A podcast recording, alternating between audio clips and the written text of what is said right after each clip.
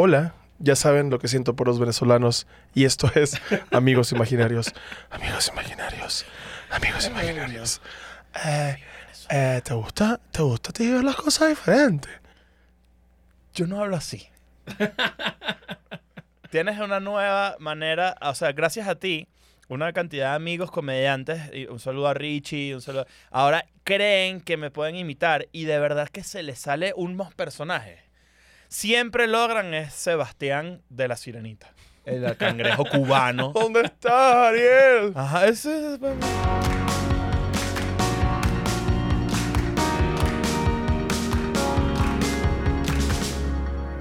Hola amistades, bienvenidas a otro episodio de Amigos Imaginarios en el cual hablamos de cosas que le cagan a AMLO, pero si pudiera ver bien o escuchar bien, nos tiraría mierda en internet. Y antes de presentar a nuestro invitado de honor, de verdad que está increíble el invitado. Vamos a presentar a mi mejor amigo imaginario, Mansuso. ¿Cómo estás? Adorado, oso, delicioso, ¿cómo estás? Hola, buenas tardes. AMLO, nunca tengas Spotify. No puede ni pronunciarlo. Y para recibir a nuestro invitado directamente desde Venezuela y la condesa también, claro que sí, porque ya está más gentrificada que mi cola. Reciban por favor al comediante, un señor histrionismo, una persona que admiro mucho, que quiero mucho. Por favor, reciban al señor Nacho Redondo. Aplausos. Hola, Nach. ¿Cómo Ignacio, están? qué gusto tenerte. Tu culo está gentrificado. Ok, vamos a empezar con preguntas fuertes. Eh, sí, ¿Cuántas construcciones han, han Eh, mejorado? No, No hombre, sé. la, la renta por los cielos de su culo. ya está calificado como miembro de la ONU. ¡Wow! Está calificado en ¿Qué Airbnb. idioma se habla en tu ano? ¿Eso es inglés? Eh, se nota que llegaron los gringos. Váyanse. Ya. Váyanse ya, gringos, por favor, dejen de traer chanclas.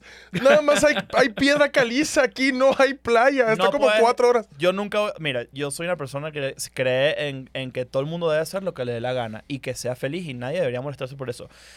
Pero si tú usas un jean, ¿verdad? Y chanclas, vete. Vas a pisar una aguja eventualmente. ¿Estás Ojalá. de acuerdo? Ojalá, O a un niño. ojalá, ojalá, ojalá. Y, y espero que esa aguja la haya usado una persona que no esté bien. Es que yo siento que van a cambiar. Por ejemplo, tú y yo que nos encanta dar show. Sí. De repente vas a la Condesa o a la Roma a dar show y la mitad es gringa. Ya eso Entonces pasa. como de buenas, buenas noches. ¿Cómo le, cómo le encuentro Pero a la se persona? montó el gringo al, al lugar. No. O sea, tú te quieres adaptar a eso. Pues claro, porque es como tengo la mitad del público distraído. Bueno, eso, eso, bueno, mira esto que interesante. Ese insight es, es cool porque cuando, por ejemplo, yo he girado con el podcast y de repente llegamos a una ciudad rara, tipo Berlín, por ponerte un ejemplo, eh, muchas de esas veces vemos a personas latinas o venezolanas en su mayoría, obvio, Uf. con, ya vamos a hablar de eso, con este, su pareja local. Entonces, es una pesadilla porque a veces esa persona que está ahí está riéndose, por ejemplo, Ujú. entendió muy bien lo que tú quisiste decir, tu chiste, no sé qué, y de repente suelta y le dice, well, what, what he said is that, um, well, the Venezuela-" Empieza un- una explicación de chiste que yo estoy viendo, porque yo estoy ahí. Sí. Entonces, no traigan a su maldito novio eh, extranjero a sus No, shows. más si no habla el idioma, no lo traigas. Trae, trae a tu amante. Que sabemos que estás con un latino. que no también nos- es venezolano. Exacto. Entonces, Eso es verdad. exnovio. Eso es verdad. Hay estudios donde comprueban que todos los, los amantes son latinos. ¿qué? Sí, Tiene o todo- sea, tiene sentido. no- ¿por Eso es, una, eso es una película de Derbez. No, ¿por qué tendrías un amante, un amante de Alemania? No, imagínate un amante de Alemania, un pito rosa y cualquiera. Sí. No, No, tienen, no tienen el mismo, ¿sabes? sustancia. No hay nada como que te diga alguien, ¿te está gustando cómo lo estoy haciendo? Ah, así, así, cuando tú coges con venezolanos es así. Sí, normalmente es como, ah, Ujú. oh. Oh, ok. Oh. No, pero eso suena, no suena. Eso, Ah. eso son alguien que entró a un museo, así. Ah, Ajá. oh. Pues así estará mi culo. Vamos a continuar. Gentrificado. Nacho, hoy vamos a o, hablar. leyó- o vio, la- vio el precio de la renta en el culo de Ray. ¡Oh! ¿Ah? Me encanta que siempre hablamos de mi culo. Hasta cuando vino un padre, ¿te acuerdas? Vino un padre y habló de tu culo. Íbamos a hablar de religión. No salió el episodio. ¿Por qué? Porque. es el episodio perdido. Ya tienes un episodio Ya perdido. es el episodio perdido. Qué brutal. Eso habla muy bien de tu podcast. Es el episodio prohibido aparte. Porque Wow. ajá, nos habló de exorcismos y todo. Y yo empecé, ya, ya, mierda. No le gustó. No le gustó. A mí tampoco, la verdad. No me gusta cuando tienen el collar blanco. ¿Por qué? No sé, me gusta más cuando traen la, el, el, el, Con la- el- la el tra- negra, dice. trapecio. El trapecio Sí, la- ¿Sabes que en Milán hay una... Mentira, en Milán no. En, en Roma, al lado del Vaticano, venden eh, calendarios de sacerdotes hot. Claro. Lo compré una vez. ¿Es en serio? ahí. Sí, No. señor. Lo llevé a un show y lo mostré. Lo compramos a un- en un show que hicimos en Roma, Escuela Nada. Y Un beso a Roma. la locura, la locura. Pero mira esto que interesante. ¿En y qué me calle llamó- de la Roma? Ah. Yo tenía 300 chistes, me salieron, pero me los guardé para que sean, para que no tengas dos episodios prohibidos. Pero el- Puedes decir lo que quieras, ya no somos woke ni progress. no, na- siempre vamos a hacer woke o progre para alguien. O sea, eso Ya es sé. inevitable. Ya sé. Pero, pero fíjate que me llamó la atención que hace poco se hizo viral eh, una foto de ese calendario, pero digamos que la actualización 2022, asumo, y eran los mismos. Ay, No, no. esto- pero yo los recuerdo. No, a mí no me van a joder. O sea, yo recuerdo, yo fui en 2020. Bueno, nosotros trajimos el, de Europa a Latinoamérica el COVID-19. Oh. Pero eso es otro tema. Sí, está bien. Nos- Ay, gracias. si quieres aquí ponemos como un como abajo donde diga. ¿Qué? Es, broma lo que dice. Ah, no, eso es mentira, obvio. Para más información acerca de COVID. No, igualito te lo pones tú solo. Así que. No estamos tirando en Porque George Soros, ¿te imaginas? Ya nos vamos a la mierda. No. Oigan, hoy vamos a hablar de la soberbia. Vamos a hablar de cuando creemos que estamos bien, pero chance y estamos mal. No, yo no, pero la demás gente normal. claro. La demás gente. ¿Por qué, por qué decides hablar de la soberbia cuando me invitas a mí? Porque, porque tú y yo tenemos mucho en común. Que Sí, la cierto. gente nos ha dicho todo el tiempo como, cállate, blanco, menso. Y es como, tal vez teníamos razón, tal vez no. Yo he estado muy cegado por la virtud de la justicia y también por la marihuana. Pero en general, o sea, centradamente, siento que nunca he dicho algo que lastime a otras personas. Bueno, pero lo que pasa es que estamos en un momento donde cualquier cosa puede lastimar a alguien. Sí. Y ese es el verdadero peo. No necesariamente que uno invalide el lastimar a el- lo que siente esa persona, pero también que esa persona tiene que entender que no necesariamente vas contra ella. Claro, no, y aparte, o sea, Por todo no el tiempo... decir no. Todo el tiempo se defiende mucho la opinión, ¿no? Como que yo Sí. tengo una opinión, tú tienes una opinión, pero cuando eres figura pública tienes una opinión, ahí ya dices, no, es que tú le metes en la cabeza ideas a la gente, entonces si la gente absorbe tu opinión, pues es porque le- les falta personalidad, Cuando. sí. la verdad. O sea, Eh, porque oh, y, que- eso, y, también, y nosotros fuimos esa persona también. Sí, total, o sea, yo también fui muy fanático de Cabá. Un saludo a María José.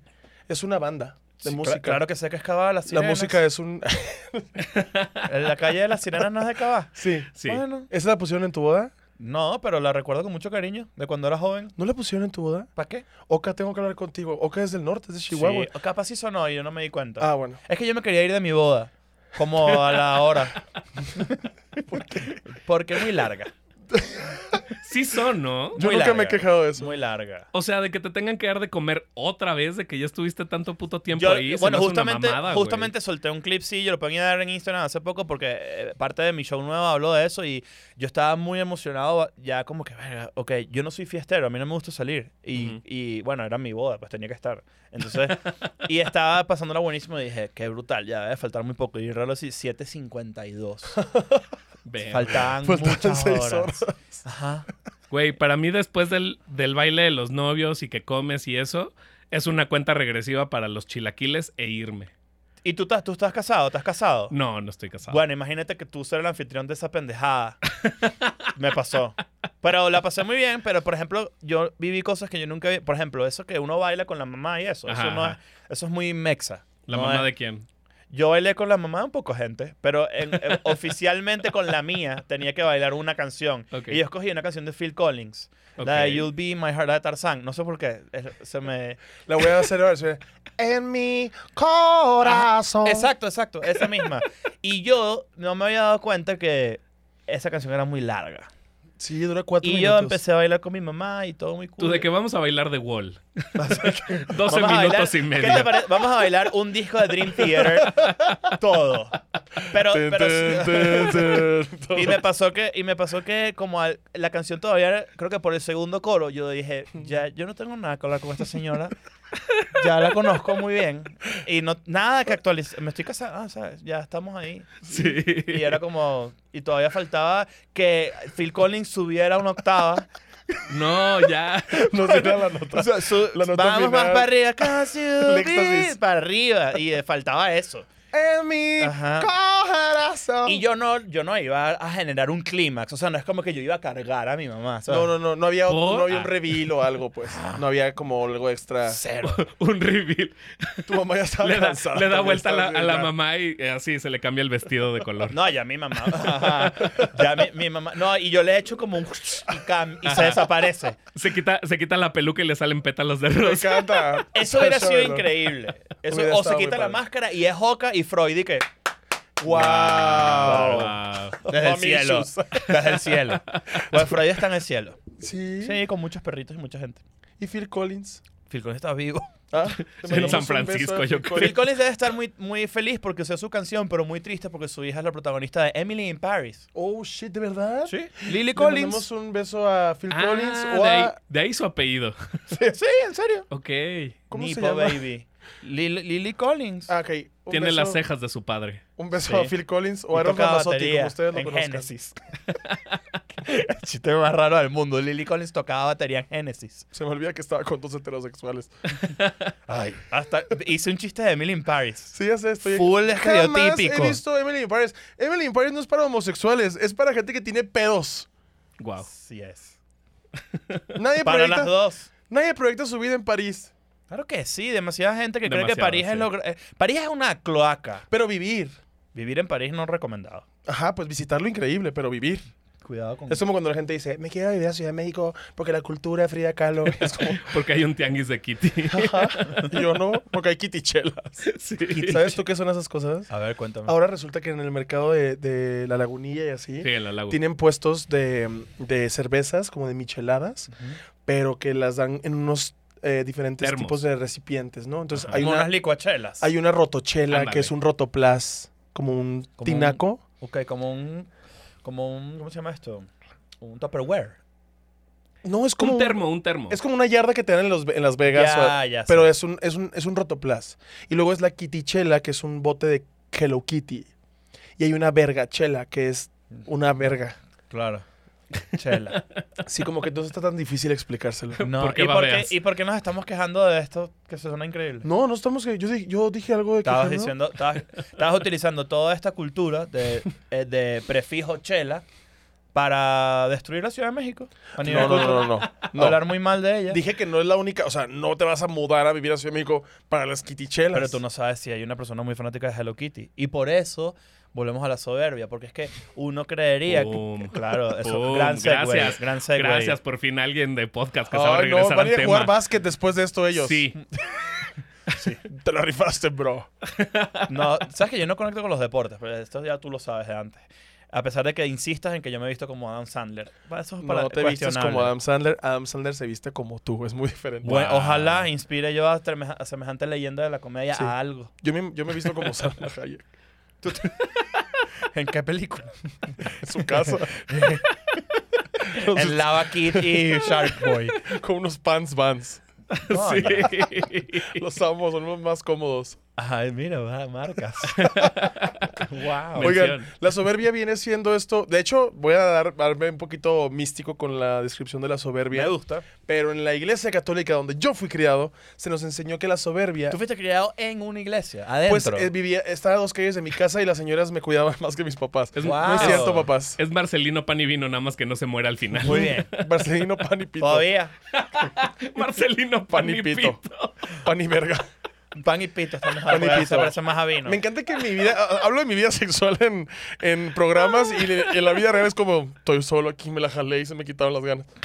Eh, la soberbia fue el pecado que orilló a Lucifer a irse del cielo. Lo desterraron por la soberbia. Por eso es uno de los siete Wow. pecados capitales. Ah, pero nunca he entendido bien eso. Lucifer dijo, ah, yo lo puedo hacer mejor. No, dijo, ¿por qué no me dejas hacer lo que yo quiera? Y Dios, porque hay reglas. Y él dijo, ah, vete a la verga. Y se fue al cielo. O, fueron, no cel- o celos del hombre, no me acuerdo. No, de hecho, el diablo quería al hombre. Y Dios lo, lo tenía como castigado. A ver, déjame, voy por mi copia de Paradise Lost. Ah. Mira, si lo puedo explicar bien, Wow. nacieron Adán y Eva. ¿No? Eva nació de la costilla de Adán porque pues Dios dijo, las mujeres no pueden criarse solas. Y agarró a- al hombre y a la mujer y crecieron. Y el diablo les dijo, oigan, aquí hay conocimiento, aquí hay más cosas que Dios no quiere enseñarles porque es un señor frío, casi casi.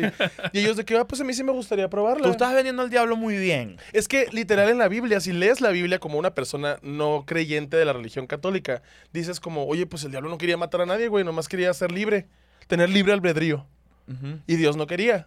Entonces las reglas que se le O pusieron sea, al se diablo, puede, se puede llegar a la conclusión de que eres una persona satánica.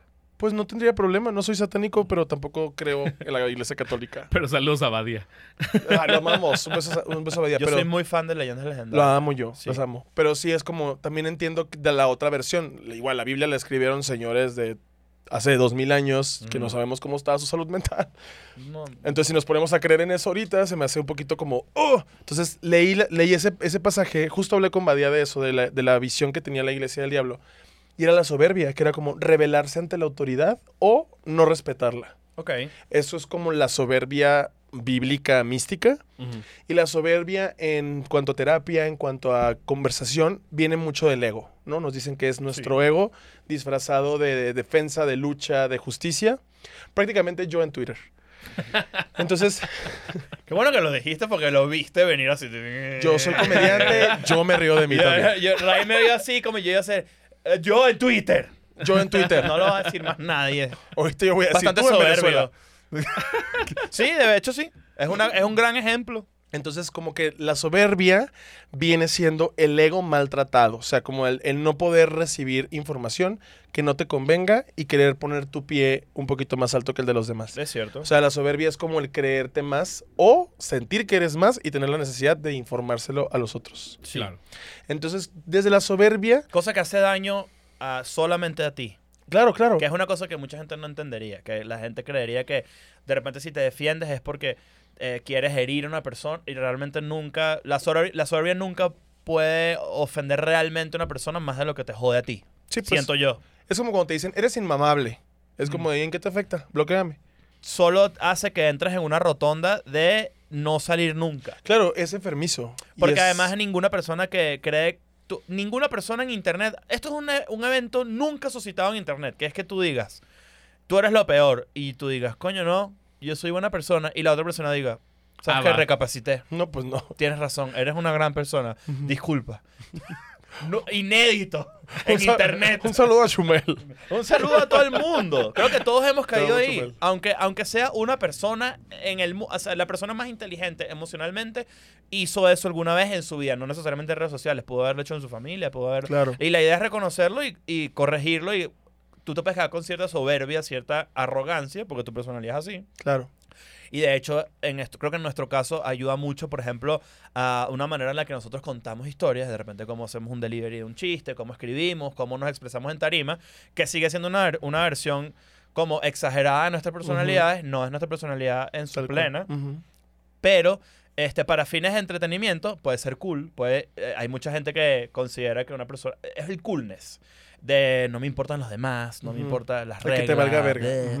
Pero al mismo tiempo, si tú exageras esa cualidad de tu personalidad, puedes caer en un círculo de mierda. Claro Claro. que nos ha pasado a los dos. Es un ciclo total. Yo siento que a veces, siento que desde chiquito, como que desde chiquito el no me contestes, para mí era reto.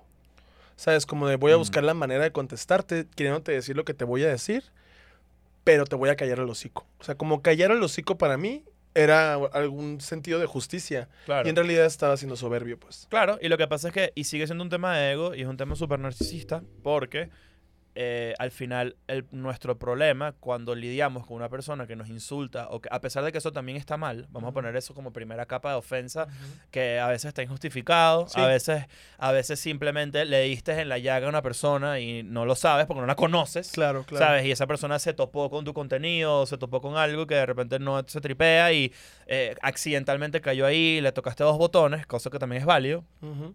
Pero muchas de esas, la mayoría de esas veces es nosotros no sabiendo lidiar con que no le caemos bien a el 100% de Exacto. las personas. Entonces es un tema de ego, porque al final es como que, ¿por qué no, le, por qué no me ama el 100% de las personas que están expuestas a mi maldita cara? Y es como que, bueno, porque eso no pasa en ningún contexto, ni la persona Sí, más no. querida del mundo. eh, o sea, ahorita pasó con Bad Bunny, que creíamos que era intocable, porque Bad Bunny, a pesar de que tiene su gente que no le gusta, que generalmente tienen un candado y así, y, y- y- y les gusta que sí, la Bundesliga, que es la Sí. liga de, de Alemania. Traen dos gorras. Exacto, son ingenieros y así. Este, respetable, que no te guste Bad Bunny porque te gusta, no sé, eh, eh, nada como nada desde Gene Simmons en Kiss, porque te gusta todo ese pedo es validísimo y brutal. Sí, Pero tienen, tienen el pelo hasta el hombro, pero se hacen colita para ir a trabajar. Exacto, pero tienen tremendo volcán acá. En sistemas. Exacto. Entonces, todo eso es demasiado válido. Que no te guste Bad Bunny, que te parezca que no es música y todo el peo, pero el tipo ya no está y no sé qué. ¿Qué pasó? Hace recientemente, pues, le, le tocaron una tecla a Bad Bunny. Y eso es un debate abierto porque yo considero que, a pesar de que lo que hizo Bad Bunny está terriblemente mal, tú no le puedes tirar el teléfono a nadie en ningún lado.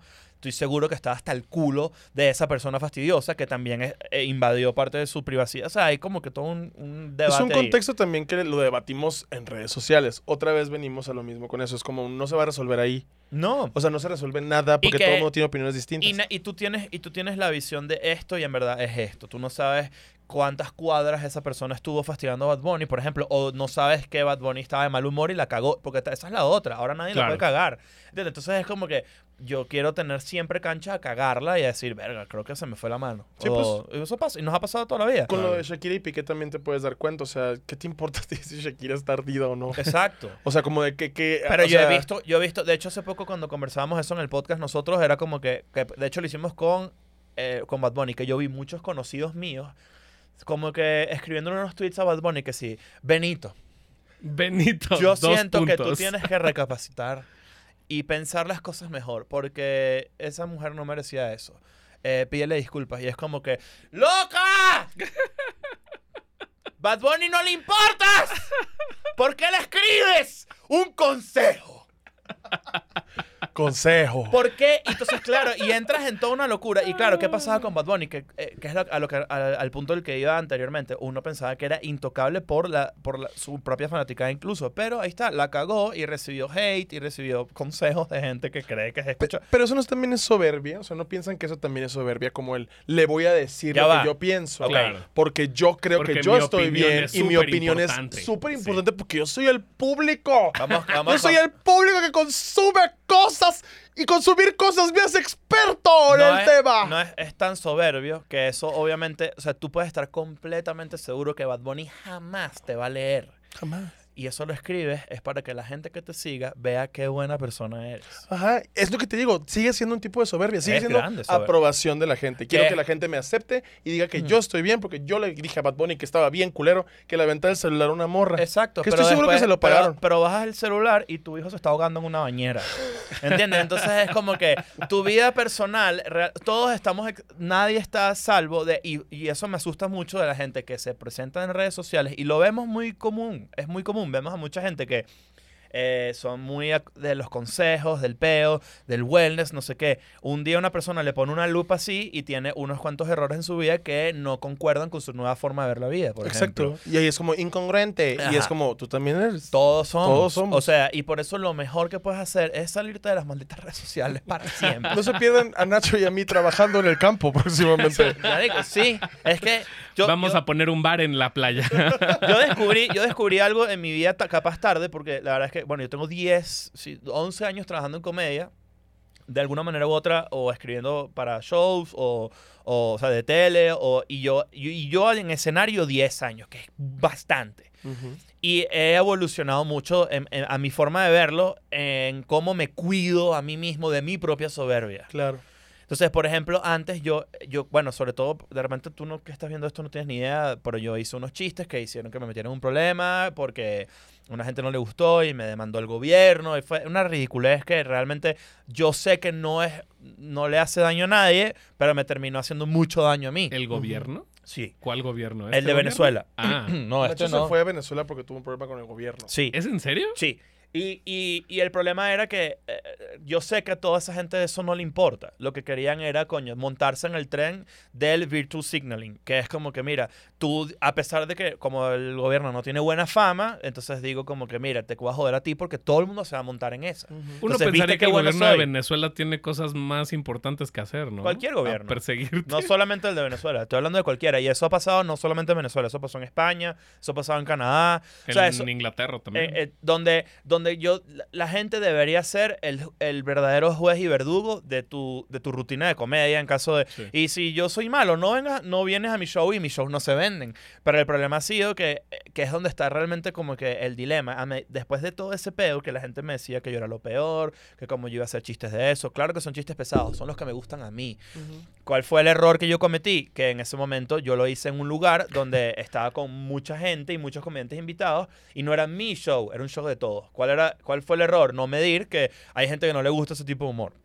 Como Ojo. platanito, ¿no? Decir, y chinga a su madre el que lo suba. Eh, Exacto. Y luego O sea, llorar agarrado de la mano de su esposa. Bueno, eh, pero a, a lo que, a lo que quiero ir con eso es, hay, tú vas aprendiendo en el camino cómo funcionan las cosas. Eh, lo que me ha funcionado a mí, por ejemplo, para vivir en paz y seguir haciendo lo que me da la gana, que es mi, es mi forma de proteger mi propia libertad, es, ok, yo entiendo los lugares. Yo sé que dónde puedo opinar algo fuerte, eh, que sé que no va a ser malinterpretado y que la gente sabe qué tipo de persona soy, no sé qué, en qué lugar. A mí me gusta creer ahora que mi vida funciona en, por ejemplo, redes sociales para divertirme, para pasarla bien, que me haga sentir bien, para motivarme a hacer cosas, para mostrar las cosas que estoy haciendo hasta cierto límite. El podcast es un lugar donde puedo tener mis opiniones y puedo debatirlas con mis amigos porque la fanaticada de mi podcast entiende quién soy yo.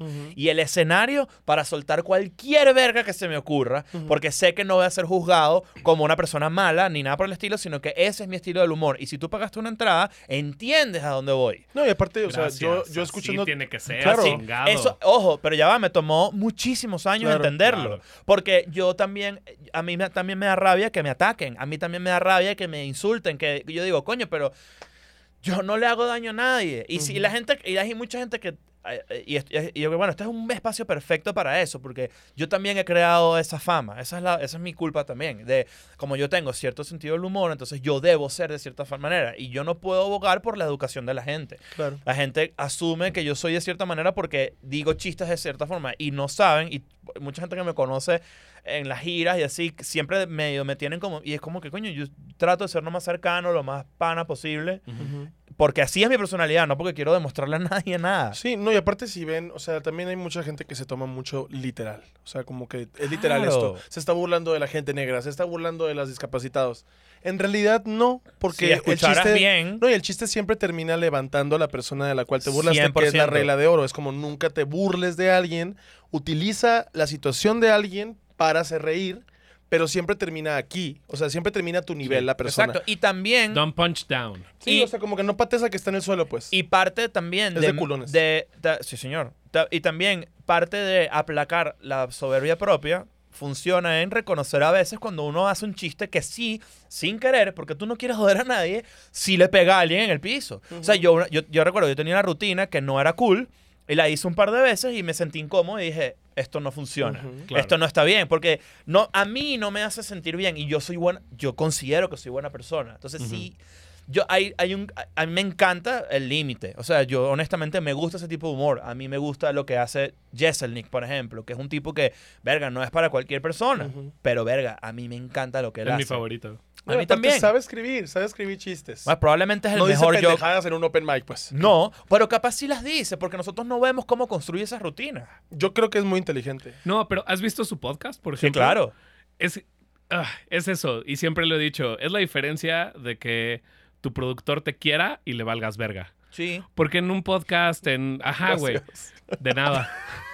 Porque es Gracias. eso, güey. Obviamente, es- estás en un medio que tú controlas, güey.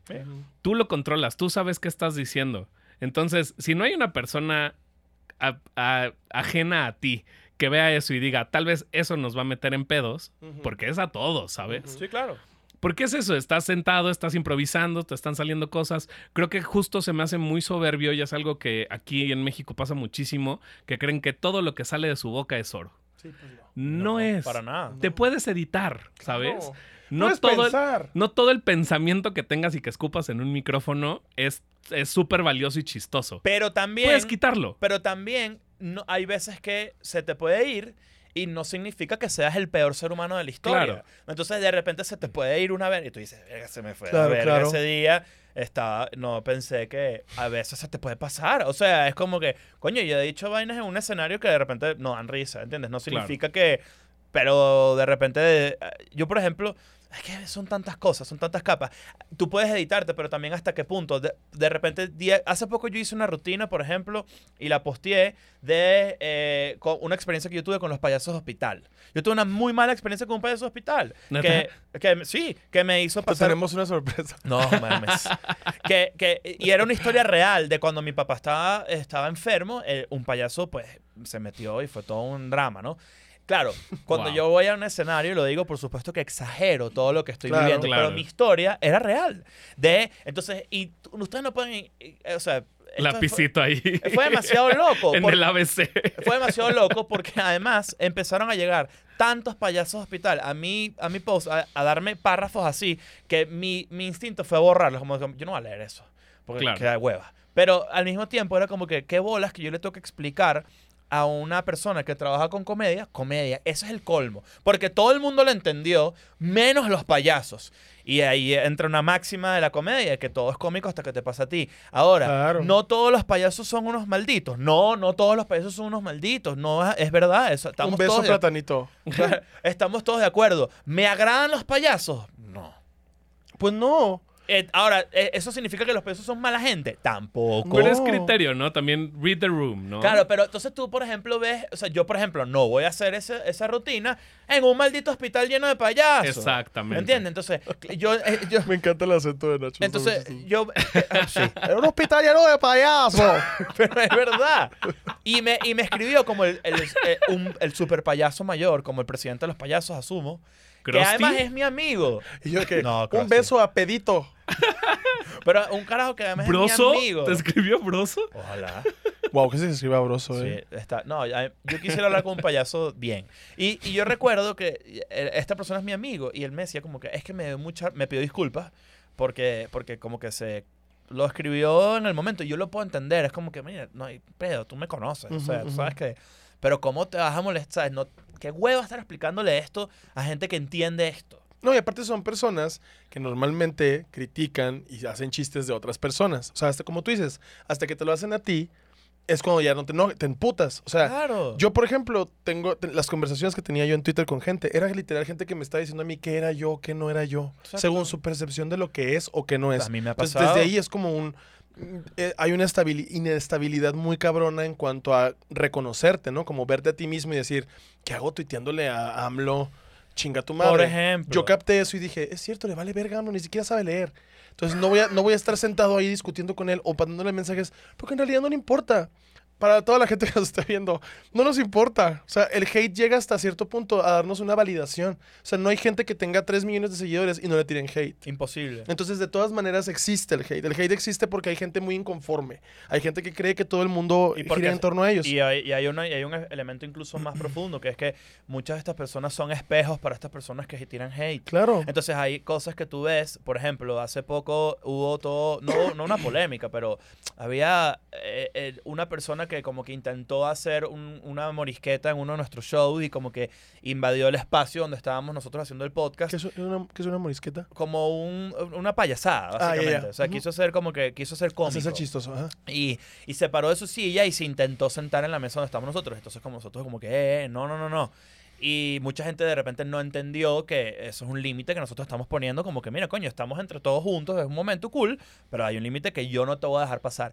Te guste o no te guste, Ujú. este es mi límite. Y la gente, qué soberbios son. Hay mucha gente que se molestó y entiendo por qué, pero yo sé por qué puede molestarse eso. Es porque de repente tú estás viendo en nosotros una incapacidad propia para poner límites tú. Claro. Entonces, y eso yo lo puedo entender. Y no me voy a ofender porque te molestes conmigo, porque tú veas, yo es como que, bueno, yo puedo, puedo empatizar con eso. Porque. ¿por qué te molestaría eso? No es como que le tiré un zapato o me, le dije, eh, eh. O sea, fue como que muy educado, con chistes y con jodedera. Y esta persona se montó en la joda y muy cool. Fan, obviamente un fan de Escuela Nada que apreciamos mucho, que queremos mucho. Pero también hay como que, eh, eh, eh, ya, ya va. ¿Y y que también es soberbia es un poco, ¿no? Creo que pasa mucho con el pedo de que entras a un show y dices, ya pagué, puedo hablar, No. puedo hacer un desmadre. Estoy en... Sí. ¿Cuántas veces les ha tocado en una película que alguien esté platicando y tú le digas, güey, cállate a la verga, estamos viendo la Cuando película? Te- aplauden en Avengers. yo, pa- yo pagué mi boleto y es como, pues No, sí, pero tu boleto atrás dice que te calles el puto cico. Claro, el, el ejercicio de reconocer la soberbia empieza por reconocer que existen otras personas. Claro. Sí, aparte, a mí, a mí, por ejemplo, me tiraba mucha mierda los fans de Eugenio Derbez en LOL, de que tú no te merecías ganar, tú no eres comediante y no sé qué. Todo México te rechaza. Y yo, No. ¿todo México hablaron con todo México? Y ellos, sí. Y yo, pues díganle que dejen de matar mujeres. Por ejemplo. Porque eso es más importante que que yo gane un puto reality show. Pero, a pesar de que tu argumento y tu contra tu respuesta estuvo muy increíble, ¿por qué, Se enoja. o sea, ¿por qué te enojas? O sea, ahí, ahí siento yo que es como que, mira, hay, además la gente, eh, recuerda, bueno, hace poco vi un clip muy cool, no me acuerdo quién fue exactamente que lo dijo, pero que hablaba de cómo el internet, eh, de- como, como ahorita somos las personas que nos está viendo ahorita en una pantalla o lo que nosotros consumimos en una pantalla es, es unidimensional. Entonces tú, tú, tú, no, tú no tienes esto. O sea, yo a ti Sí, te sí, sí. veo, te puedo tocar, te puedo hablar y yo no te voy a tratar a ti porque o sea, para mí eres una persona, pero para mucha gente somos una pantalla. Claro, claro. Entonces, la despersonalizas por completo a la persona que estás viendo y se te olvida que es una persona, sino que Claro. es un objeto de tu entretenimiento. Que además puedes quitar. O sea, imagínate la locura. O sea, eh, simbólicamente lo que significa Ujú. como que este humano no me gusta, lo quito, Lo lo, quito, desecho, bien al otro. claro. ¿Sabes? Entonces, que antes se hacían en TV en un autobús, se llamaba Next. Buenísimo. Amo Next. Muy bueno, tipo, eh, y eso sí, eso sí genera cojones, porque ves en vivo, aunque tú no lo creas, Next es un estudio antropológico muy interesante de la sociedad de los 2000, donde realmente tú tenías que poner a una persona frente a frente, uno, a recibir rechazo y a darlo. Cosa que muy poca gente de la que se, se queja en internet está capacitada de hacer emocionalmente. Jamás. Ok, imagínate conocer a alguien y de una se baja así dos escalones del, del- del autobús. Next. No, güey, era peor, era peor cuando los dejaban caminar. O sea, se bajaban del autobús, Hasta acá. caminaban seis kilómetros No. hasta donde estabas en tu ¿Qué- ¿Sabes picnic qué significa eso? Se sentaba- Eres feo para mí. y le decías, next. Eres feo. Sí, Eres feo para mí y estoy rechazando el esfuerzo que hiciste. Eh, tu caminata me valió verga. sé ahorita- que te tardaste horas escogiendo esa pinche playera sé de que le Britney. contaste a toda tu familia que ibas a salir en MTV. Ahorita hay un Pues, programa igual, ¿no? Que es que te sientan, te sientan en una silla así Tinder, como dices. frente a frente.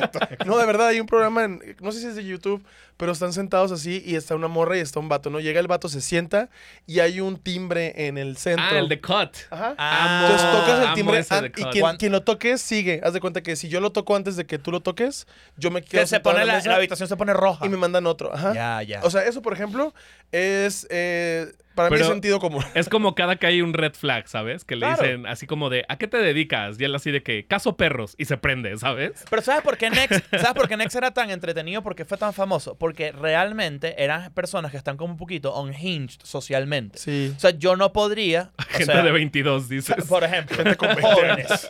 Pero, pero, por ejemplo, coño, a mí se me haría muy pesado ver como una persona maleducadamente rechaza a otra, ¿no? Claro. Se me haría muy incómodo. Entonces, Ujú. claro, eso era como el atractivo. Era como que, verga, esta gente Es incómodo. me vale verga. Claro.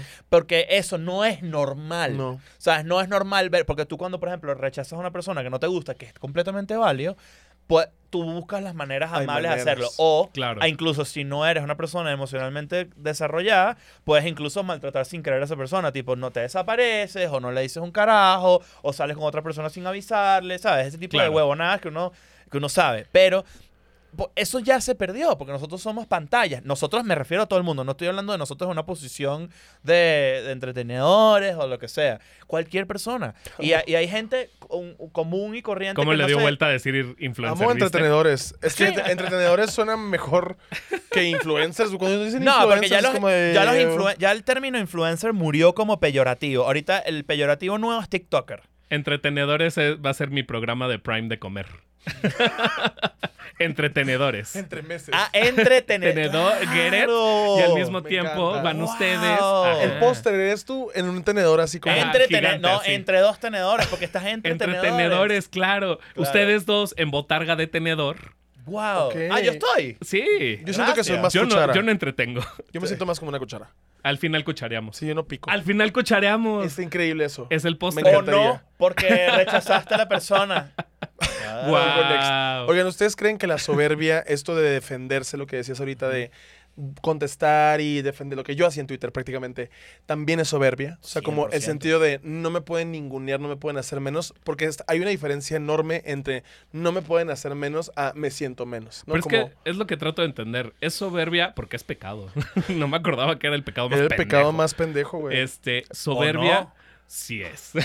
Ay, nosotros, los cuestionadores. Ajá. Nosotros, No, oh, o, sí. capaz hay uno- o capaz realmente es uno donde te pone en una posición de mierda. Ira, ira se me hace como mucho más malo. Pero es más, está más, es más, es más directo. La soberbia es muy amplia.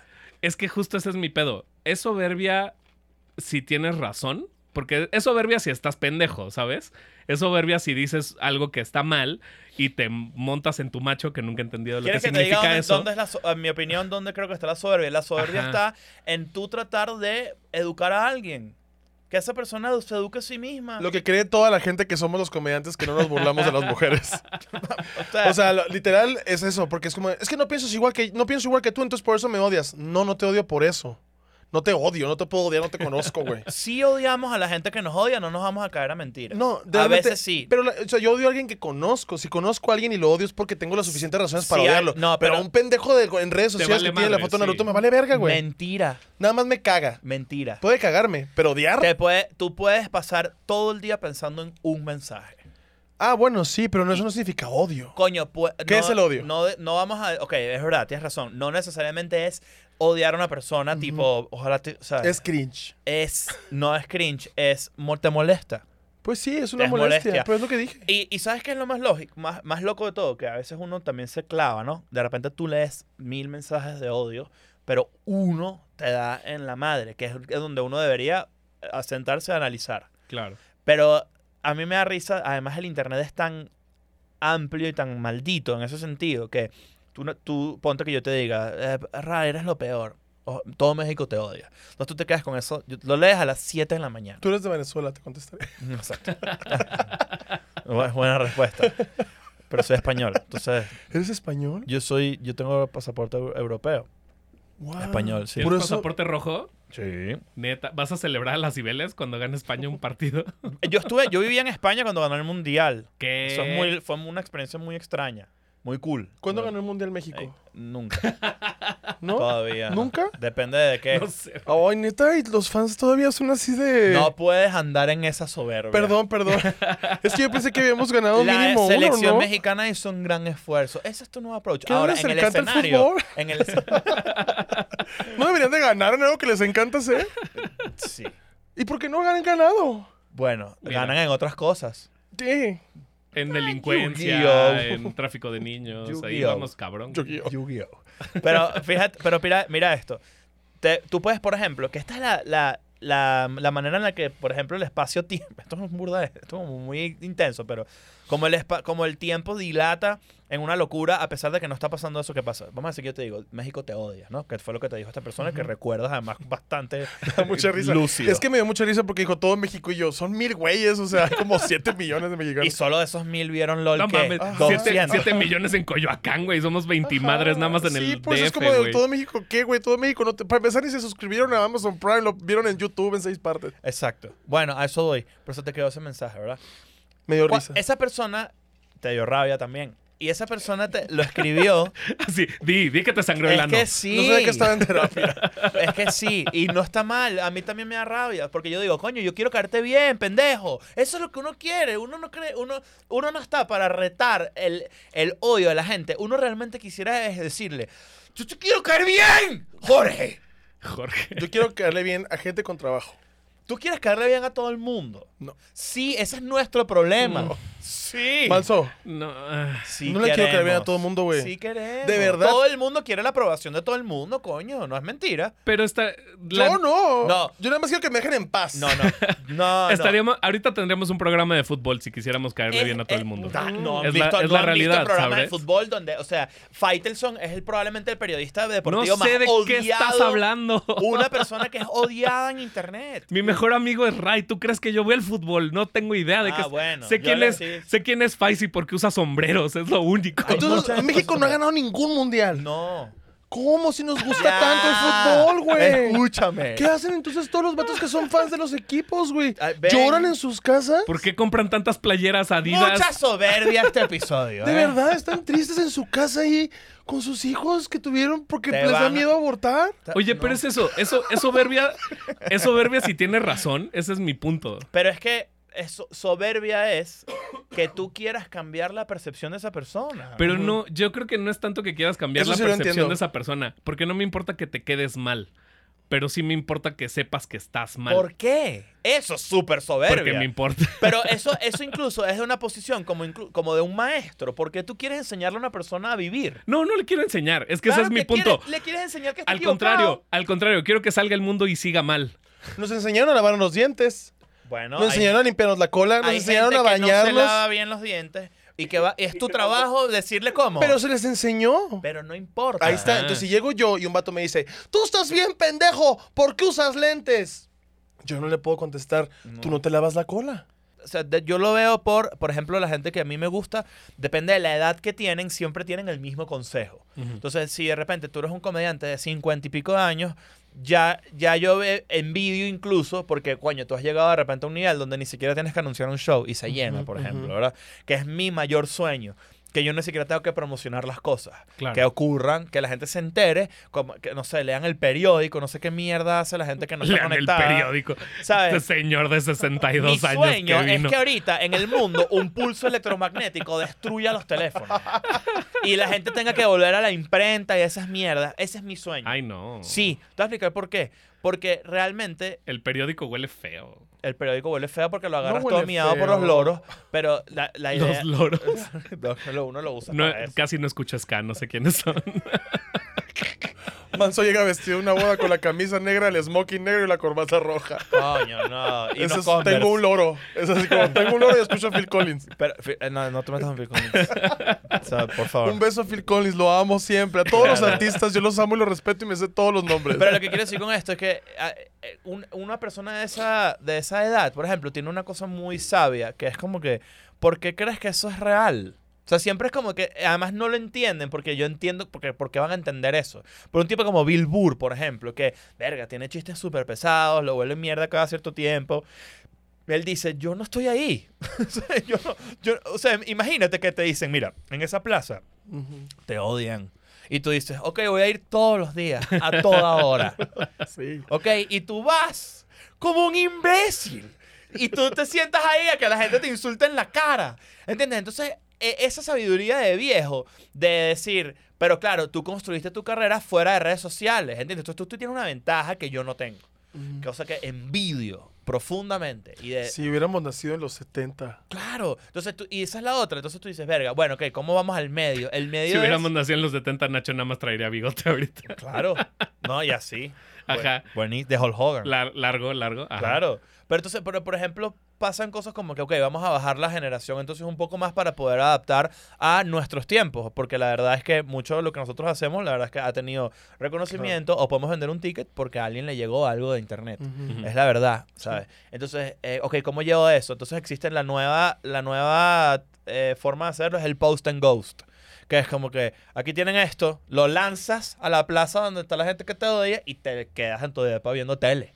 Y que ellos hagan con eso lo que se haga. Claro. ¿No? El Lo que quieran. and ghost. Porque de todas, todas va a pasar, ¿entiendes? Entonces es como que, o voy, o voy con mi, con mi plan, miren, soy comediante, en esta plaza también te gusta, y entonces recibes cachetadas ¿Por y qué coño- está hablando como Richie? Como Ricardo Pérez. No, pero lo que quiero decir es, ajá, tú eh, quieres ir allá a pasarla mal. Entonces, ¿cuál es la so- dónde entra el- la soberbia en esta dinámica? Es no solamente voy a ir a la plaza donde me odian, sino que les voy a hacer que yo les guste. Voy a obligarlos a cambiar de opinión. Eso es soberbia, eso es soberbia. Me encanta cómo modifica la voz para que yo le guste. Claro. Y llegas, no te prendas conmigo. Estoy un somos poquito amigos. prendido. Somos amigos, es como mi hermano Nacho, la Sí. verdad. Pero, o sea. Pero ah, es que tú tienes una debilidad. También vengo de Hermosillo, donde cogen con primos. No, Exacto, muy bien. Sa- ¿Sabes qué? Yo siempre he escuchado ese chiste, creo que de todos los estados de México. ya digan México. ¿No? Yo, No, di- es que yo he dicho de sí hay. Chihuahua, de Monterrey, de Guadalajara, o sea, todos. Sí, hay justo un amigo mío vino al podcast que sus abuelos se pedían Espinosa de los Monteros, Espinosa de los Monteros. Entonces eso ya es como a huevo incesto. Wow, se repite tu apellido. Sí. No, pero aparte el No- apellido, o sea. No se puede cortar porque no deja de sangrar. ¿Cuál es, el ¿Cuál es un apellido muy caro de Venezuela? O sea, como un apellido de familia Mm, un Brillenburg, por ejemplo. Wow. Brillenburg. De la Palma y Peña. Siento ellos. que Brillenburg es un no, Brillenburg, poderoso. Brillenburg. Soy Brillenburg, Brillenburg. ¿Cuál- Ah, ¿Cuándo, cuándo, se- cuándo le- cuándo tuvieron este confrontamiento con la soberbia jóvenes? O sea, antes de que fuéramos comediantes, antes de que fuéramos productores, o sea, ¿cuándo se les puso enfrente el, ay, qué soberbio eres, güey, qué inmamable eres, no te soporto? Pudo haber sido de un familiar, pudo haber sido de una yo, amiga, yo creo amigo. que yo creo que yo, mi relación con mi mamá, por ejemplo, está muy enfocada en, la- en, una- en un Ignacio muy soberbio. Y, y lo que pasa es que también mi mamá tiene una personalidad. Yo tengo que bajarle mucho de huevos con mi mamá porque a veces a soy muy soberbio con ella. Ella, y yo la, la buleo de cariño, pero ella a veces se harta. Pero yo la mantengo, entonces tiene que callar. Entonces, pues. No, claro, o sea, no es como- o sea, la señora es lo mínimo que puedes aguantar de agradecimiento, ¿entiendes? Que yo te jodo un ratico. El otro día me dijo, ¿me llevas a mi casa? Quiero cagar. Pues caga en mi casa. Y la señora, que no me gusta. Ve a cagar a mi baño. Y la obligué. con la puerta abierta. Sí. Él pegándole en las rodillas a su Y mamá. pon esta GoPro para Y te contenido. doy tres pasadas de papel Exacto. y aquí Y está ya. estereomatizante. y esto es todo lo que hay, para que Como se sienta si en fuera casa. baño público. No, porque se sienta en Venezuela. Entonces, pero sí, pero sí fue como que. Y Ya eso no es un problema en Venezuela, por cierto. Cuando yo llegué, cada open mic acá era el chiste del papel higiénico en Venezuela. Cada vez que me presentaba un comediante, yo decía, Dios mío, qué mediocre. ¿Pero, pero qué? bueno. ¿Que no hay papel de baño allá o qué? Ya, antes. Era un- una fue crisis. una noticia de crisis. Ah, ajá. Como en la pandemia. que Claro, no pero había papel. todavía yo iba de repente ya tenía dos años acá y entonces me presentaban, no sé, en el Wok o lo que sea y salía alguien. ¡Eh, Simón! ¿Cómo te va con el papel, eh? Y es como que, brother, lee las malditas noticias. Tú lees el periódico, ¿viste? Claro. Bueno, quiero, quiero aclarar nada más que yo nunca he hecho esos chistes. No. Mis chistes de venezolanos normalmente son sexuales. Sí, y puedes hacerlo, pero va a estar fuera de... de está desactualizado. Sí. Y puedes hacerlo, pero esto es una carta para que pares. pero, pero lo que quiero decir con esto es que pasaba, pasaba mucho que, que, mm, coño, con, con respecto a mi mamá, que cuando yo era eh, joven, yo tenía estas actitudes, yo me portaba mal en el colegio, era un tipo de... Pero, pero no me iba mal en las notas, o este... Entonces eso me permite... es que esos son los peores, eso, eso es una Los soberbia absoluta. Los adolescentes que les va bien en la escuela, pero son un desmadre, son lo peor Ah, del ya a mí me pasaba mundo, esto. Yo, ah, digamos, o sea, me iba mal los primeros lapsos del colegio, de los, de los, del grado, Ajá. y después en el último momento yo sacaba la mejor nota. Entonces era como que, ¿ves que yo... entonces- psicópata. Y yo venía a donde mi mamá le decía, rompí el sistema. bleh". Guau. Y mi mamá como que eres un imbécil. eres un soberbio Tú de de que mierda. te quitaron la beca, estúpido, Exacto, ¿no? no, qué beca. O sea, no, no podían hacerme nada porque llegaba un momento donde decía, miren, eh, lo que hace Redondo acá, lo que sea que haga, lo voy a votar del colegio. Porque es que él, Wow. él ya sabe cómo, es el, cómo sa- sacarle la vuelta. Y una vez más, no entender que estaba bajo un set de reglas. Quise doblarlas a mi, a mi beneficio, lo logré y se volvió el niño más soberbio del mundo. Claro. Entonces, ¿qué pasaba? Que mi mamá realmente le costó mucho criarme, a pesar de que me dio una crianza muy cool y muy bonita, porque yo le podía decir a mi mamá, estás equivocada, y muchas veces sí estaba. Claro. Pero no porque yo estuviera en lo correcto, sino porque mi mamá es persona. Claro, Pero ¿cuál es, ¿cuál es la diferencia entre ser soberbio y ser...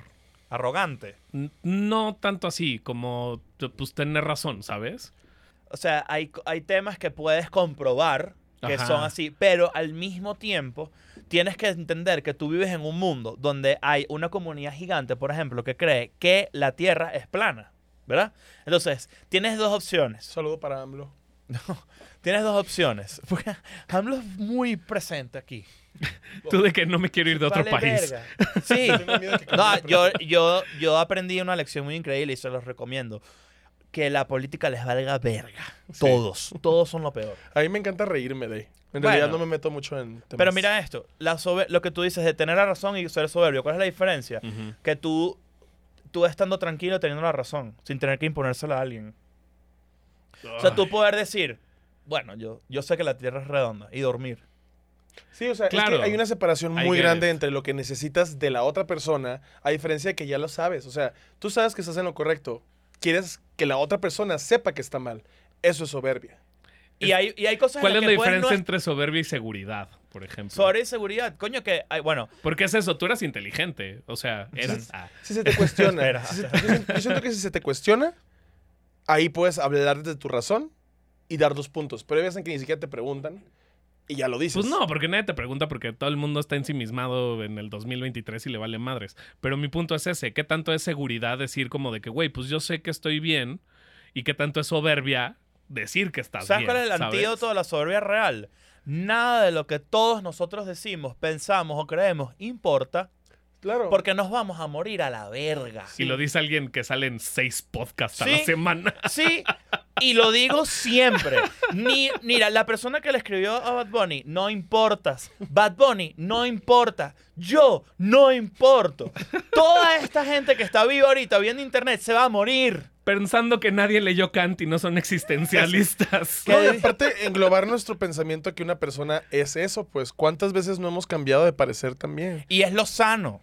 O sea, ¿cuántas veces no hemos dicho o reflexionado, cuestionarnos las acciones que tomamos? O sea, yo he sido víctima de mi propio enojo. Claro. Entonces, hay cosas que de repente cuando estoy más con la cabeza helada digo, "Mm, pude haber no haber dicho eso. Pude haber, perfectamente. chance y lastimé a alguien con mi comentario. O sea, esto lo estoy aprendiendo finales del año pasado, principios de Pero es este. mejor aprenderlo siempre, en cualquier momento. Pero la apertura de la- del aprendizaje también es un tema de soberbia para muchas personas. El, el- el sentirte como, no necesito hacer esto, es como un, oye, pues quién eres o qué o quién te crees. Ajá, Siempre va a eso haber- es. Eso es lo que siento Pero que es que siempre va a haber ese tema porque normalmente la gente opina, porque Claro. la gente dice, él es así, porque te vieron en internet. Acusarte de soberbio es como, como acusarte de bruja, güey, ¿sabes? Sí. Como eres bruja y es como de que no, solo estoy seguro de lo que dije. No, no, no, pinche No, y más si eres Ese es mi que- punto. Pero Siento que es una línea muy ta- fácil de borrar. Pero tú también tienes que entender con quién estás hablando. Esa es otra. Estoy Es el re- defendiendo mi personalidad en Pero este es- momento. claro, pero por Pero ¿a quién? es contra quién. Sí, el, lo que se refiere mundo- no, Nacho, no sé. lo que yo te entendí a ti, Nacho, es como de,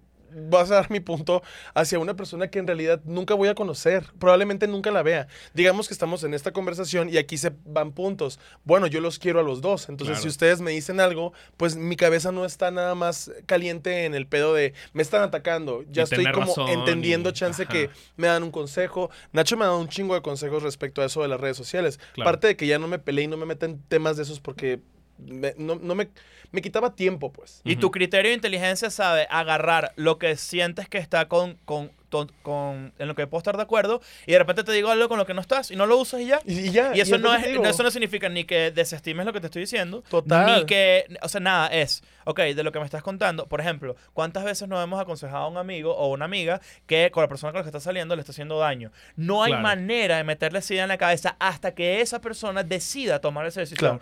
Es igual con las Y opiniones. es, y es soberbia creer como de Es que yo tengo razón soberbio. porque yo lo conozco. Yo peco y mucho solo de me eso. pega porque mal sus playeras. Yo peco mucho de eso porque además yo hablo fuerte. Entonces yo Sí. considero, mis, mis amistades entienden que yo tengo una personalidad un poco pesada a la hora de conversar porque a mí me, me- yo me molesto porque veo a mi persona que estoy que quiero sufriendo. Entonces yo me molesto. Claro. Porque me molesto porque sé que ese daño se lo está autoinfligiendo. Entonces yo sé que tú tienes el control de eso, pero no te das cuenta. ¿Cuál es mi error y mi soberbia? ¿Por qué lo tienes que entender? Sí, o sea, yo tengo 25 años terapiado, ¿entiendes? Yo tengo Ujú. herramientas que no todo el mundo tiene. Claro. Y hay gente que tiene herramientas que yo no tengo. Tampoco. O sea, no es como que, ay, que- no. Hay- yo- ese es mi nivel social de mi aporte a mis amigos y a mi gente. Y Ujú. hay gente que aporta a mí de la misma manera y estamos todos en un círculo. Por Claro. eso uno escoge su círculo. ¿Qué pasa? Cuando tú quieres pelear y quieres convencer primero a una persona que probablemente nunca vayas a convencer. Primero, porque es una pelea blanco y negro. Sí. O sea, Claro. entonces tú, porque soberbia es, yo voy a hacer que tú cambies de opinión. Y hay veces que, por ejemplo, hay personas que yo estoy de acuerdo contigo, por si acaso, que, para que no quede con esto. Las mujeres trans son trans, son mujeres. Son mujeres, Sí, claro. para mí sí. Yo estoy de acuerdo con eso. ¿Por qué? Porque yo a mí no me cuesta nada de hacer que una persona se sienta perfecto como qui- quien es. ¿Cómo se identifica? No tengo ningún problema con eso. Yo puedo llegar a entender a la gente que no es agresiva, que no entiende eso. Entonces, mira el, mira el, el- el- el dilema. Es una persona que puede decirme, no entiendo eso, y no es una persona ni transfóbica, ni pretende hacerle daño a esa persona, pero es, una, es un tema de conversación nuevo, le voy a poner comillas a eso, para muchísima gente. Y la mayoría de esa gente ni se expresa, ¿eh? O sea, sol- solamente es como que, verga, no lo entiendo. O, o una abuela. ¿Sabes? O una generación, ¿sabes? Por completo. Yo he escuchado cosas que dicen las ancianas que no joda, o sea, de racistas a la Son- mierda. son o sea, la SS, pero tú sí. de verdad crees que esa persona es mala. Mira qué interesante esto. No, Sí, no, no. es, es una abuela. Pero No. ese- es eso. Creo que mucho de esto es, es ignorancia, no maldad.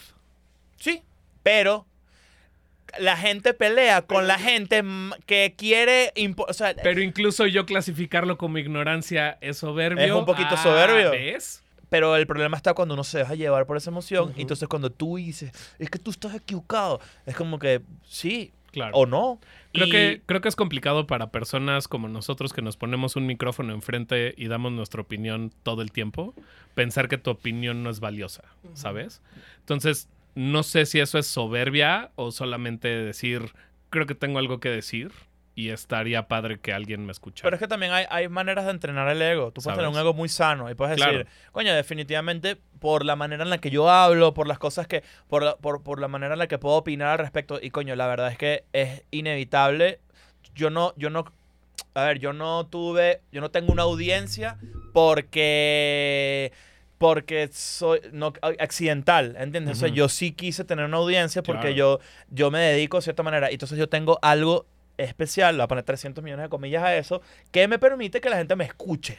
Porque o le gusta cómo hablo, o coño, soy una persona rápida o ocurrente, como lo quieras ver. Y es eso, siento que hay gente que podría decir que es soberbio pensar que eres especial. Bueno, y pero- que tienes algo que decir. Claro, pero efectivamente hay bla, personas bla, que piensan que sí, y eso es muy fácil de demostrar. Exacto. Porque yo, yo voy a un show y la gente paga su ticket y lo disfruta y me felicita y le gusta y regresa o ve mi podcast y entonces hay unos números que respaldan como que, mira, no, estos tipos si dicen algo, hay un grupo que los escucha. Claro. Es- sea importante o no, Ujú. eh, eso ocurre. Igual ustedes, o sea, como Claro. que cada quien tiene su audiencia. ¿Cuál es el peo? El peo está en creer que uno está por encima de su audiencia. Claro. Entonces, yo siento, yo cada vez que me he presentado en cualquier lugar, desde el día uno, siempre trato de dejar claro que cualquier verga que yo diga es irrelevante, porque yo no importo. claro. O sea, y yo no quiero ser el- el ejemplo de nadie, ni porque yo quiero cancha, y eso siempre lo he dicho, porque me gusta tener cancha para cagarla. No quiero que estén demasiado pendientes de mí, porque yo la voy a cagar. Yo voy a decir una estupidez eventualmente, yo voy a decir algo, y quiero volver al día siguiente y decir, verga, eso que dije, está mal.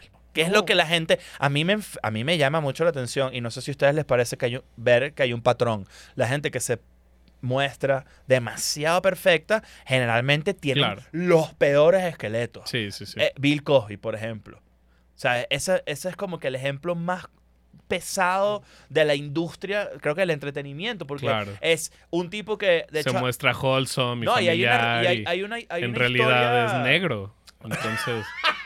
es- Porque Vamos a, vamos poner el, vamos a poner el, delfín. sonido del delfín ahí. No es cierto. Pero lo no que es quiero decir, cierto. hay una historia muy famosa de Eddie Murphy, que Eddie Murphy le, le- No, mentira, no era Eddie Murphy, era... Este... Bueno, creo que... ¿Quién? ¿Hannibal? No, ar- eh, Gene Wilder y... Ay. Este... El, el- No me acuerdo de ningún ah, apellido ahorita. Ajá, el de. eh, Ya voy a- voy a el de empezar a- Super- Sale en Superman. Voy a... Exactamente, se me olvidó. ah, o sea, pues el, el comediante más increíble del mundo. Bueno, voy, voy a hablar y, tú, y después tú me vas a Y yo lo estoy buscando, Exacto. sí. Bueno, resulta que, y yo estoy seguro que, creo que era Eddie Murphy el que, el que se lanzó este peo. Eddie Murphy, su héroe era Bill Cosby, ¿verdad? Y Bill Cosby, eh, y Eddie Murphy decidió invitar a Bill Cosby cuando ya Eddie Murphy era gigante, en los 80, este, y le invitó a, a- a Bill Cosby a través de este comediante del que ya vamos a, a hablar porque se me olvidó su nombre. Richard Pryor. Richard Pryor, gracias. Richard Pryor invitó no sé qué. Bill Cosby fue al show de, de Eddie Murphy y Bill Cosby salió súper disgustado. O sea, es- estaba asqueado con lo que vio, que cómo es posible, no sé qué. Y a través de, de, de Richard Pryor, este, Pryor... Esta historia, capaz estoy cambiando un par de cosas con los personajes, así que vayan a buscarla en internet y la capaz la corrigen a, tra- de- a través de mi Ajá. interpretación. Pero resulta que como que, bueno, Eddie Murphy le dice, ¿qué te dijo? ¿Sabes? ¿Cómo? Me dijo, mira, Bill Cosby dijo que eres lo peor. Y que cómo es posible que seas tan grosero. Y cómo se te ocurre decir eso, que las familias, que no sé qué, no sé qué cuánto. Y él como que le preguntó, como que, ¿y qué opinas tú? Y, y Pryor le dijo, fuck Bill Cosby. Ya está. O sea, ¿qué vamos a hacer? Es tu héroe.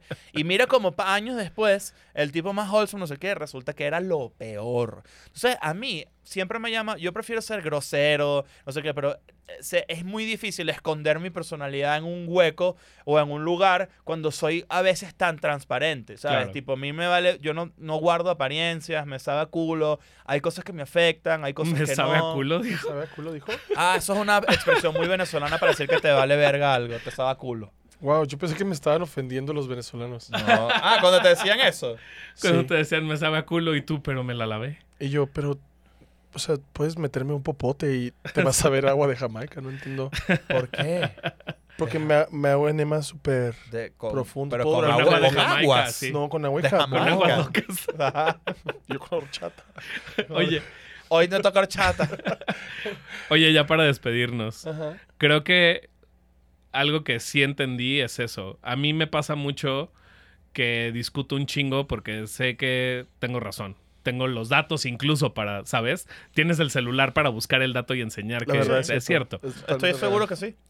Y a veces incluso con eso te dicen, ah, bueno, no sé, ¿sabes? Tengo que yo aprender a decir, ah, Sana, bueno, pues sana, chingo, Alejandro. pues chingo a mi madre, Porque no ¿sabes? importa. Y dejarlo ir. Sana. Ajá. Tú tienes Sana que de decir eso. esto. Tú, Pero tienes, me tú tienes que ver tu teléfono y decir, ¿por qué tengo que demostrarle a este carajo que Quentin Tarantino sí hizo siete películas? ¿Sabes? Ajá. Es como que, ¿por qué quieres tú eso cuando tú perfectamente puedes dormir en paz sabiendo eso y viendo lo que te da la gana? Claro. Tenemos o sea, es eso. Tengo que aprender a decirte, son siete películas. Y tú me dices, "Mm, no sé, y te diga, ok, y Ey, me vaya y- a mi casa. ey, y yo estoy diciendo Sí. esto desde un lugar donde, hace- o sea, yo tengo esta conversación con mi terapeuta. No es que yo tenga masterizada esta estrategia. O sea, esto es algo que yo estoy aprendiendo también. No es como que lo tengo súper mentira. Claro. Porque hay días donde yo, por ejemplo, me privo mucho de postear cosas o de, o de lanzar un especial en YouTube, por ejemplo, porque me da un pánico horrible. ¿Y pánico a qué? No lo sé. Yo tengo un trauma también con eso. O sea, yo viví una cosa horrible donde un gobierno se involucró por unos chistes. O sea, una cosa que se fue de,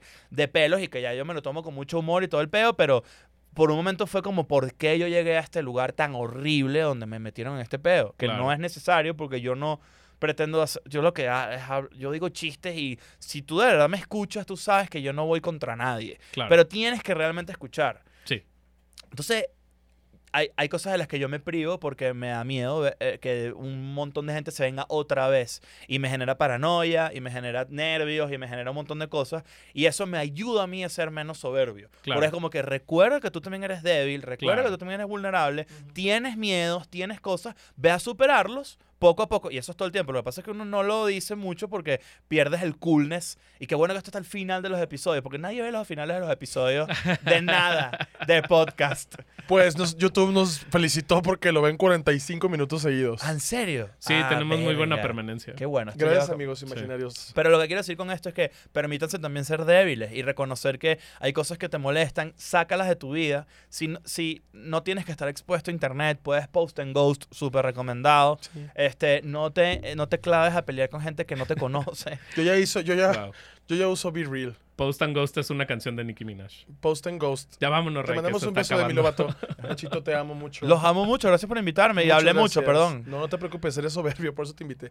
El, el- te queremos mucho. ¿Dónde pueden escuchar Escuela de Nada? ¿Qué día sale? Escuela de nada. ¿Este, ¿Este qué día sale este episodio? Los jueves. Este jueves. Probablemente de este jueves al otro. Ah, bueno, el 28 tengo show, estreno show nuevo aquí en Ciudad de México. Ok. Huevo de dragón se llama. Este, después les explico por qué en es el una show. posición sexual venezolana. Me la enseñó una vez un vato que se llama Donovan. Donovan. Donovan. Mierda. Eh, Puedo saber de dónde es Donovan. Exactamente. Caracas. Sí. Pero, Un saludo pero- a su hijo de 19 años al que le pagamos el karate. Mierda. Eh, nos vemos en, en mi show. Pueden seguirme. Pues, debe salir en mis redes por aquí. En arroba Nacho Red. Los quiero mucho. Gracias por invitarme. Y Escuela Nada es mi podcast. Y allá digo muchas estupideces. Mucho. Con Chris y con Leo. Que con Cris y mandamos con un abrazo Leo. También. A que les mandamos un gran abrazo. Y este, nos vemos. Estoy de gira. Así que vayan a ver. Vayan a ver a Nacho en sus redes y sus shows. Mansi, gracias otra vez. Yo no tengo shows, pero Tienes... compartan el podcast. eh. Compártanlo y suscríbanse y denle like a donde sea, donde esté esa pinche verga donde le da a suscribirse. y les mando un abrazo. y un ¿Alguna vez te han dado like en la verga? No, ¿Así? pero una vez me hicieron así. Me, me hicieron como... En paquete salpica. Eh, y cuídense mucho. Nos vemos en el siguiente episodio. Bye. Adiós. Bye.